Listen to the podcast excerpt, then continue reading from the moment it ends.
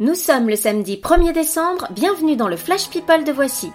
Au sommaire, Céline Dion déchaîne un exorciste, Jean-Paul Rouve déteste les réseaux sociaux et Jennifer Loret se parfume. C'est parti Bonjour.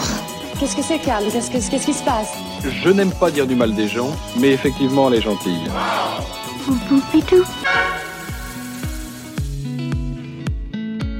Céline Dion est accusée de satanisme en créant une collection de vêtements pour enfants non genrés, c'est-à-dire aussi bien pour les filles que pour les garçons. La chanteuse a déchaîné les foudres d'une journaliste et d'un exorciste qui lui reprochent d'aller contre la nature et d'être le diable en personne.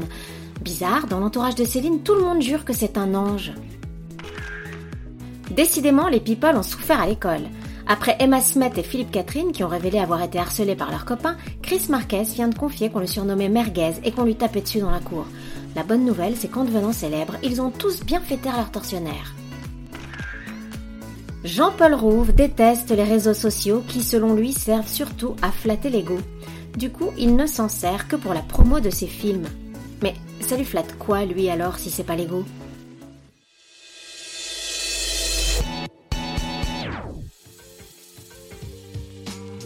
L'imitateur Gérald Dahan a lancé un appel à ses confrères artistes pour rejoindre le cortège des Gilets jaunes aujourd'hui. Le rendez-vous est à 14h devant l'Olympia et l'idée est de former un cordon de protection pour protéger la manifestation. On a hâte de voir qui sera présent à ses côtés parmi tous les people qui ont annoncé soutenir les Gilets jaunes. Laurence Ferrari vient de révéler dans Paris Match qu'elle avait 22 ans quand sa maman, bipolaire, s'est suicidée. Un épisode tellement douloureux qu'elle a mis des années avant de pouvoir en parler à sa propre fille. Un témoignage bouleversant. Pour continuer de séduire son homme, qui est aussi le papa de ses trois filles, Jennifer Loret, l'actrice d'une famille formidable, a un secret. Elle se parfume avant d'aller se coucher et se maquille même le dimanche. Résultat, ça fait 10 ans que ça dure. On ne sait pas si ça va suffire pour nous, mais bon, on essaye?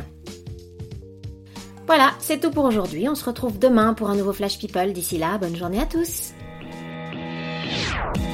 Dans l'histoire, il y a un début, un milieu et une fin. Maintenant, vous savez. Merci de votre confiance. À bientôt, j'espère. Ciao, bambine.